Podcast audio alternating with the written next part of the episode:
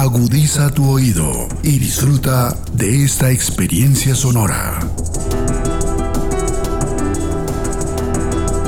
Este es un podcast Radio Unal.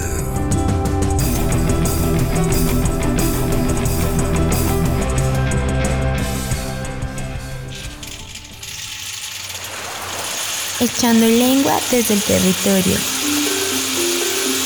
Echando lengua desde el territorio. Echando lengua desde el territorio. Echando lengua desde el territorio. Echando lengua desde el territorio.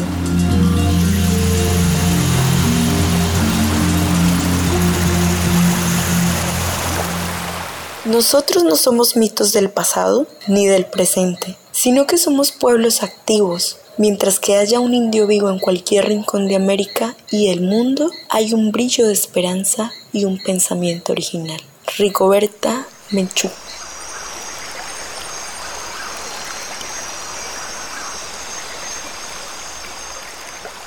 Hola, ¿cómo están? Mi nombre es Grisel Duque, soy estudiante de antropología en la Nacho y hace 21 años nací en un lugar donde los colores del verde selva se apoderan de todo el territorio. Su río es el más caudaloso del mundo, el clima es bien tropical y se respira mm, mucha paz. Sí, ese hermoso lugar es el departamento del Amazonas, el cual está lleno de paisajes y animales sorprendentes y también de gente bien amable.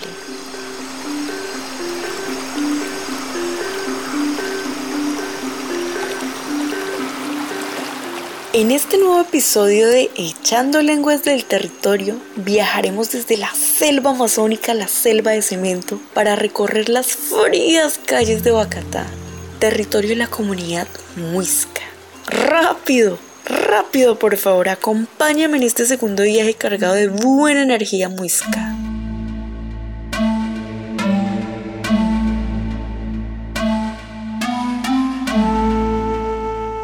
Pero un momentito, no tan rápido. Antes de empezar este recorrido, busquemos una ruana para que nos abrigue, porque es que la nevera está más fría de lo normal. Tanto que me ha afectado la voz, pero nada que un delicioso té de coca bien calientito de esos que venden en el chorro de Quevedo no pueda solucionar y así apaciguar este frío capitalino.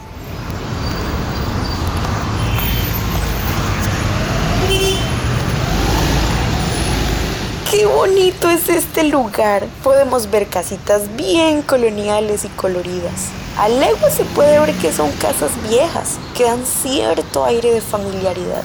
Puedo decir que me siento conectada con este lugar.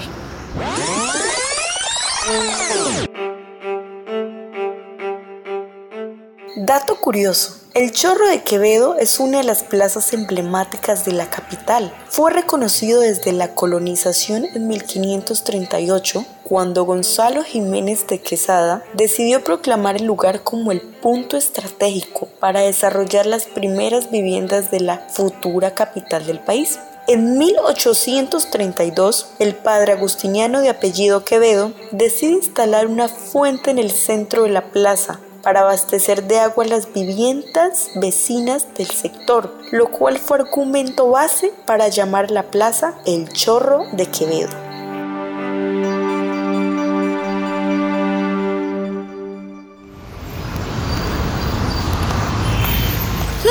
Se me hizo tardecito. Voy a ir corriendo a la Plaza de Bolívar porque allí me está esperando María Angélica Sandoval Caviativa, lideresa de la comunidad muisca de Suba, quien me llevará a recorrer su territorio y algunos lugares emblemáticos de Bacatá.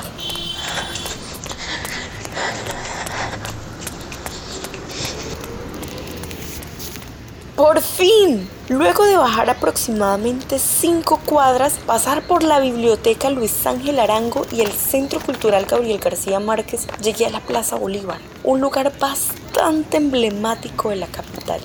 De entrada, podemos ver la alcaldía de Bogotá, al costado derecho, el tan famoso Palacio de Justicia, y a mi costado izquierdo, el Capitolio Nacional y la Catedral Primada de Colombia. Hay muchas palomas. Me encantan las palomas que habitan en este lugar. También hay mucha gente, muchas familias paseando con sus hijos, parejas caminando. Realmente es un lugar muy bonito. Me encuentro con María. Choa Grisel, ¿cómo te encuentras en este día? Hola María, qué gusto conocerte. Estoy tan feliz de estar aquí. Todo es realmente encantador. Me alegra mucho que mi territorio te haya recibido de la mejor manera. Ahora, ¿para dónde vamos, María? Bueno, estamos en la Plaza de Bolívar y vamos hacia la localidad de Suba. Para ello, vamos a tomar toda la séptima, nos vamos a ir caminando y luego por la calle 19 vamos a subir hasta la estación de las aguas para pasar por el túnel subterráneo hasta llegar a la estación de universidades y ahí tomar una ruta de Transmilenio que nos va a dejar en la estación Suba, Avenida Boyacá. De ahí nos vamos a bajar de la estación y vamos a empezar a subir. Eh, podemos subir caminando o podemos subir en unos carritos que ayudan a, a subir esta pendiente a las personas.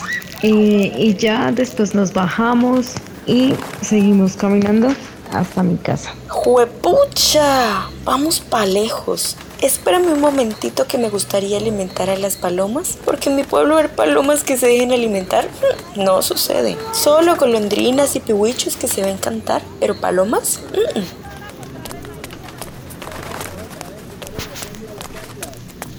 Bessie, ¿cómo es el paquetico de maíz para las palomas? A mil pesitos el. Ay, ya. ¿Tres valen dos mil? Sí, regálame tres, por. Muchísimas gracias, Bessie. Me voy a echarles todo esto.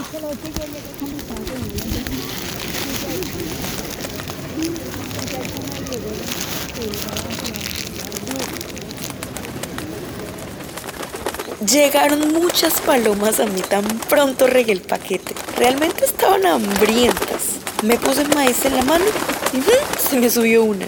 Se siente bien chistoso esto, pero me agrada un montón. María, ahora sí, fuémonos.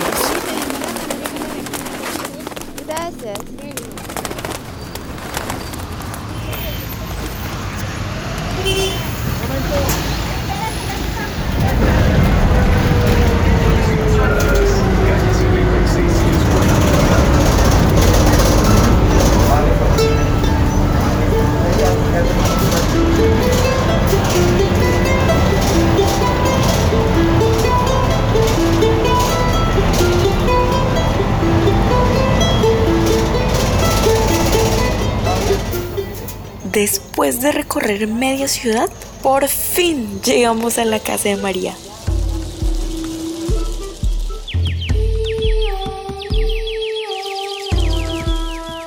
Debo decir que tiene una vista hermosa. Hace mucho frío, pero me lo aguanto por ver toda la localidad de Suba desde su terraza. Me entra la curiosidad por saber cómo está distribuido el pueblo muisca aquí en la ciudad, así que le pregunto. Te cuento que lo que conocemos como Bogotá en lengua muisca es Maquetá. Esta ciudad, la capital de Colombia, es territorio muisca. Aquí se encuentran dos cabildos urbanos muiscas que son el cabildo de Bosa y el cabildo de Suba.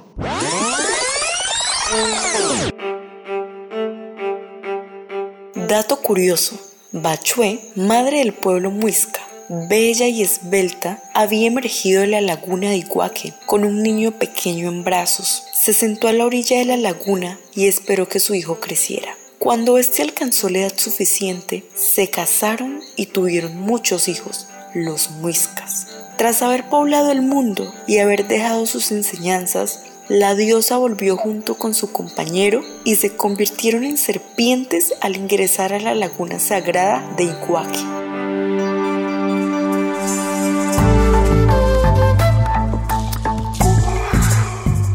María, cuéntame un poco más de ti. ¿De dónde nace tu gusto por la música? Yo me acerco a la música como una forma de expresar mi cultura, como una forma de transmitir un mensaje de los jóvenes muiscas aquellas personas que les gustaba la música que nosotros hacíamos, pero que no eran indígenas inicialmente. Eh, de esta forma nosotros a través de nuestra puesta en escena, de nuestra imagen visual, de nuestras melodías y de nuestras letras, lográbamos transmitir el mensaje que los jóvenes muiscas en su momento queríamos expresar y queríamos llevar por medio de, de la música en este caso. ¿Sus cantos tienen que ver con la cultura a la que proviene? ¿Cómo se ve reflejada su comunidad en sus composiciones? Como lo dije anteriormente, eh, nuestras letras y nuestras melodías estaban inspiradas en nuestra cultura, en nuestro territorio, en nuestras dinámicas sociales al interior de nuestra comunidad, en nuestros mitos, en nuestras leyendas, en nuestra forma de pensar y concebir el mundo. Nuestras letras eran en muiscún, que así es como se le denomina a la lengua muisca, y pues evidentemente toda nuestra cultura se veía reflejada en las creaciones que resultaban siendo las canciones.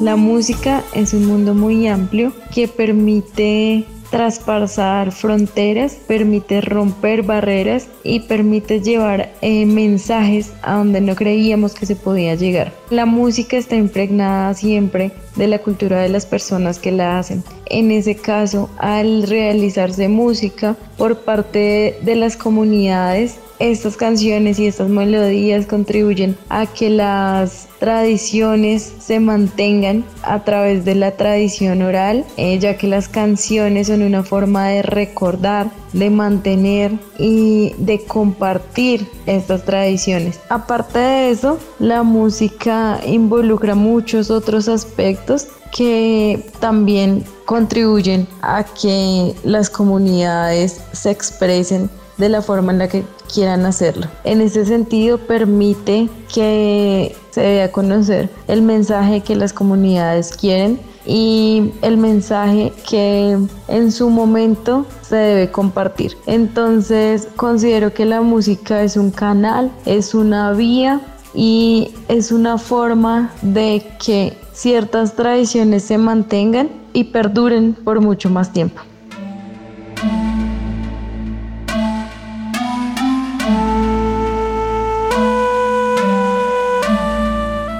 Pasé la noche y parte del día en la casa de la familia Caviativa. La verdad, estaba muy encantada con su hospitalidad, pero tenía una invitación muy especial que no podía desaprovechar.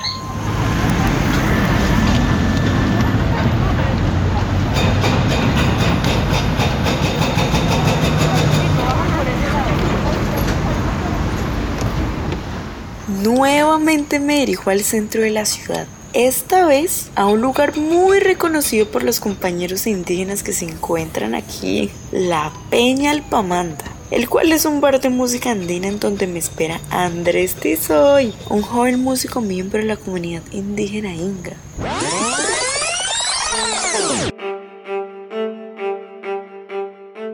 Dato curioso, han sido diferentes las razones que han motivado la migración de pueblos indígenas hacia las grandes ciudades, entre las cuales encontramos el desplazamiento por la violencia, migraciones producto de los megaproyectos y búsqueda de mejores condiciones de trabajo y estudio. Actualmente en Bogotá residen 87 pueblos indígenas, incluidos los migrantes de Ecuador, Perú, México y Bolivia. El pueblo muisca representa el 38% del total de la población indígena que habita en Bogotá.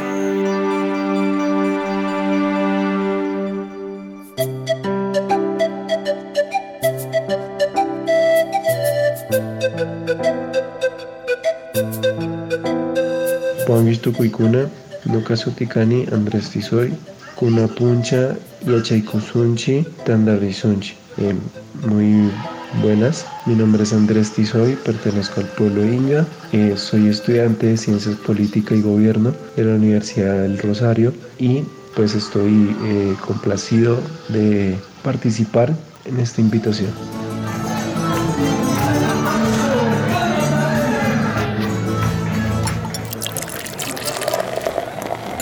Nos encontramos tomando un delicioso hervido de mora, el cual me dice Andrés que es muy común del sur de Colombia y apenas para este frío. Mmm, esto sí que es fuerte. Continúo hablando con Andrés, pidiéndole que me cuente más sobre sus experiencias como músico. Bueno, mi gusto por la música nace aproximadamente hace unos 15 años. Me fue inculcado por un maestro que tuve que se llamó Pedro Daza. Él fue músico andino, entonces eh, gracias a él aprendí a tocar zampoña, a tocar quena. También pues más adelante ya aprendí a interpretar otros instrumentos como el charango, la guitarra, aunque ese instrumento, por ejemplo, como la guitarra, no es proveniente de América, sino que pues extraída por los españoles, también se fusiona muy bien con la música andina.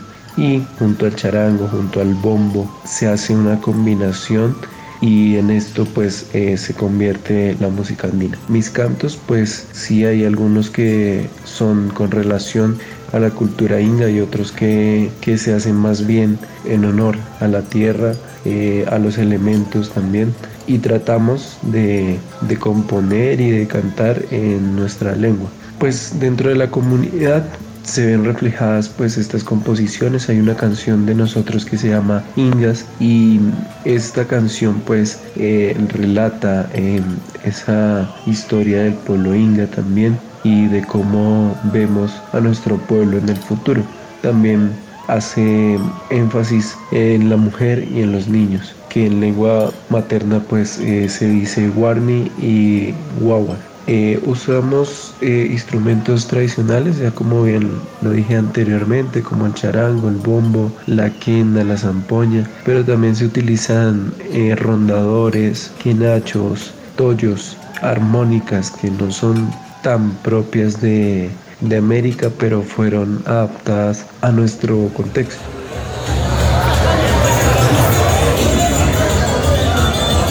Para finalizar, queremos compartir con ustedes la percepción que tiene Óscar Cardoso, sociólogo y actualmente estudiante de antropología en la Universidad Nacional de Colombia, frente a la forma en la que algunos pueblos indígenas tienen para resistir. Hola, mi nombre es Óscar Cardoso, sociólogo y estudiante de antropología de la Universidad Nacional de Colombia. La percepción que tengo de la presencia de grupos indígenas en Bogotá haciendo música varía según uno, la posición en la cual estas personas pues se encuentran dentro de la ciudad, es decir, no es para nada ameno estar en la carrera séptima o en el centro de Bogotá con el clima tan agreste en una cultura que puede ser bastante hostil, tocando música todo el día. Mientras que por otro lado, la migración que se hace eh, de manera voluntaria hacia centros educativos, bien sea la universidad, bien sea espacios culturales, pues permite ejercer otro tipo de integración cultural alrededor de la música. Entonces, si hay posiciones diferenciales en las cuales eh, uno puede percibir una voluntad frente al uso de la música y una especie de supervivencia dentro de Bogotá alrededor de la misma. Ahí es donde justamente entraría la percepción sobre la resistencia y es que si bien es cierto para unos puede ser una forma de resistencia a través de la amplitud de su cultura dentro de un contexto totalmente distinto y nuevo y creando unidad entre la población indígena que se encuentra en Bogotá, para otros puede ser eh, el único medio de eh, supervivencia a través de la música, del arte o de otra forma cultural propia.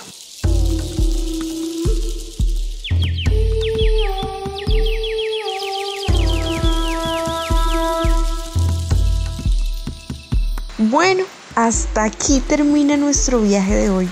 Espero que lo hayas disfrutado mucho, así como yo. Te dejo con esta hermosa canción que lleva por título Danza del Jaguar, en la cual participó nuestra invitada María Sandoval con sus cantos en lengua muisca. Somos tierra y queremos resistencia.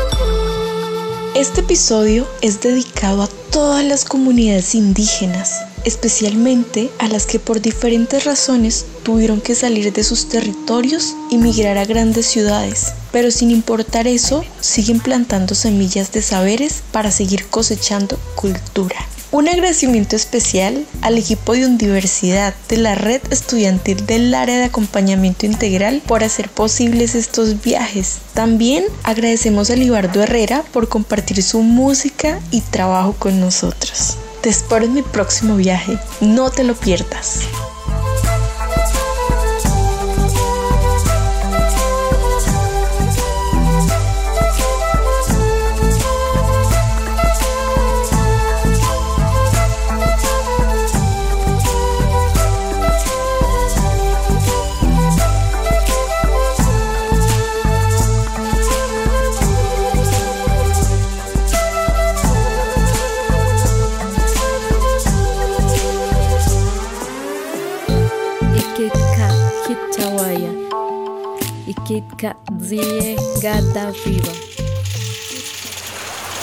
Echando lengua desde el territorio.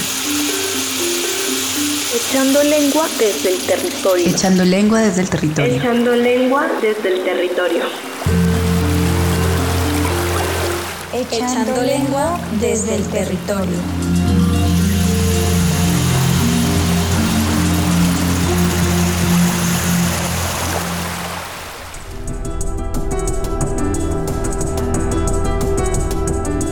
Las opiniones aquí expresadas son de entera responsabilidad de sus autores y solo comprometen a los realizadores de este podcast. No representan necesariamente el pensamiento de Radio UNAL ni la posición oficial de la universidad.